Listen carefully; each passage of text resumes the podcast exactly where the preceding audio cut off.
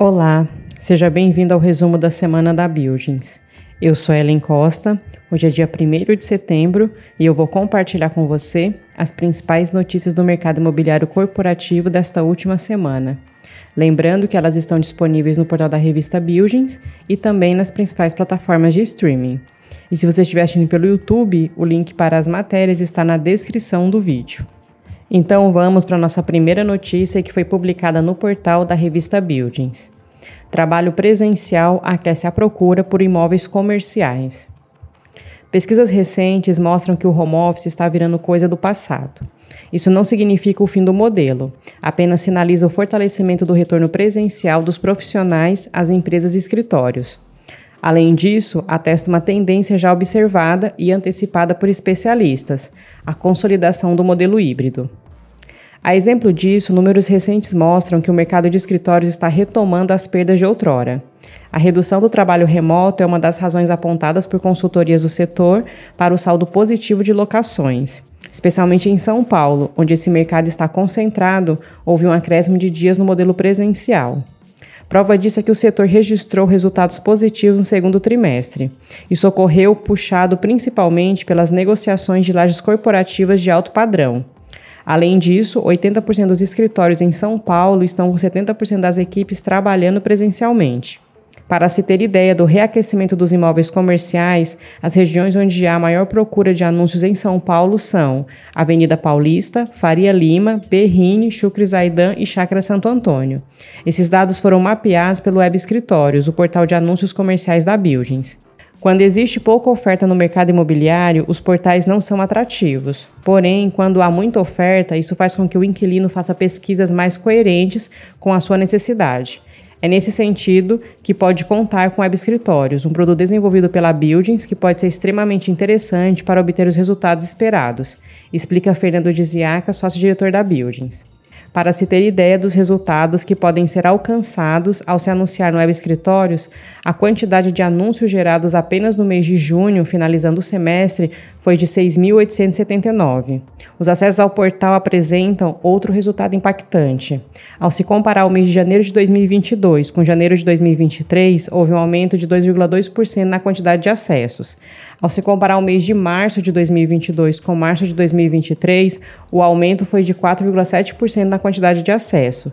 Ao se comparar o mês de maio de 2022 com maio de 2023, o aumento foi muito expressivo, 12,1% na quantidade de acessos. Quer saber mais? Acesse o portal da revista Buildings. E se você tem interesse em anunciar seus imóveis comerciais ou logísticos, não deixe de conhecer os portais Web Escritório e Web Industrial.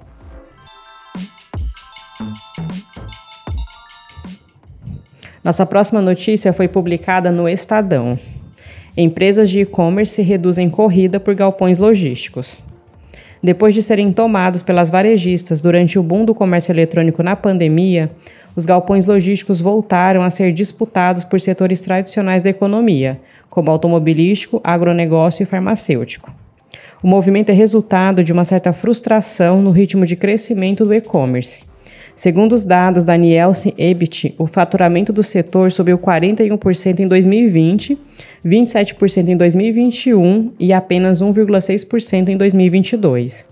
Os números menores que o esperado fizeram as varejistas revisar planos de crescimento e reduzir a corrida por galpões logísticos no país. O que vimos nesse último ano, especialmente, foi uma redução na demanda das empresas de e-commerce, que eram protagonistas, a exemplo do Mercado Livre, Amazon, Americanas, Via e Magazine Luiza, afirma o diretor de Industrial e Logístico da CBRE, Rodrigo Couto. Segundo ele, a demanda por galpões segue em alta e com baixa vacância, mas agora com uma dependência menor de varejistas do comércio eletrônico.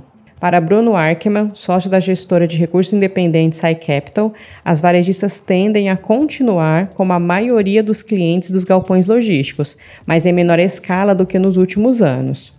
O comércio eletrônico exige três vezes mais galpões do que o varejo tradicional, baseado em lojas físicas. Esse movimento foi muito positivo para o mercado.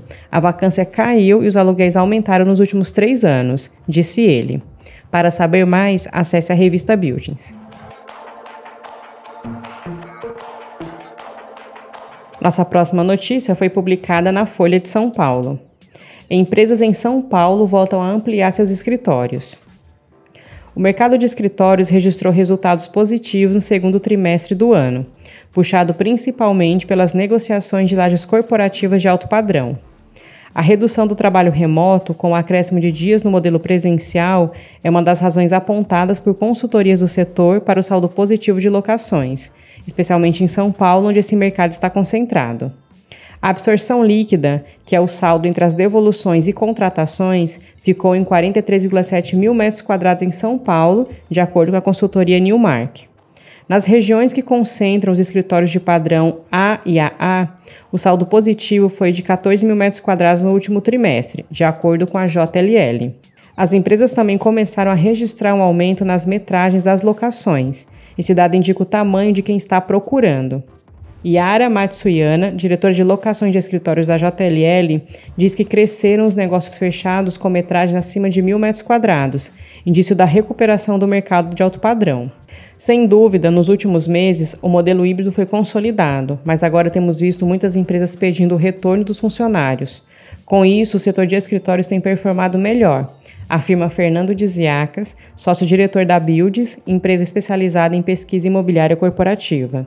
Segundo dados da Buildings, a absorção líquida total em São Paulo, considerando todos os padrões de escritórios, saltou de 15 mil metros quadrados nos primeiros três meses do ano para 100 mil metros quadrados no segundo trimestre.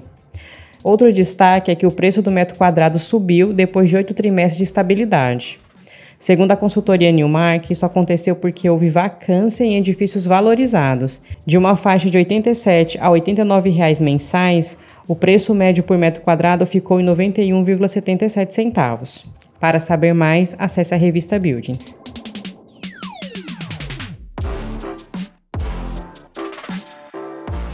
Nossa próxima notícia foi publicada no portal Pequenas Empresas Grandes Negócios. Mercado Livre anuncia mais dois novos de distribuição, no Rio de Janeiro e em Recife. O Mercado Livre anunciou na última quarta-feira, dia 30, que terá mais dois centros de distribuição sendo um no Rio de Janeiro e outro em Recife.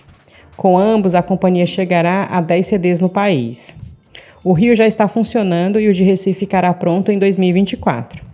Responsável pela operação brasileira, Fernando Yunes, afirmou que, com essas novas instalações, será possível fazer entregas no mesmo dia nas regiões do Grande Rio de Janeiro e Grande Recife, além de acelerar entregas em regiões próximas.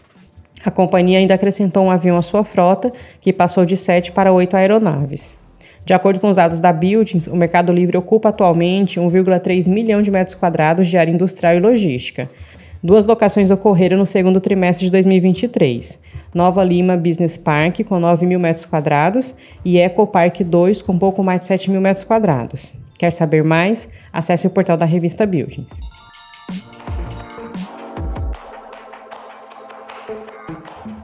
Nossa última notícia foi publicada no portal Terra.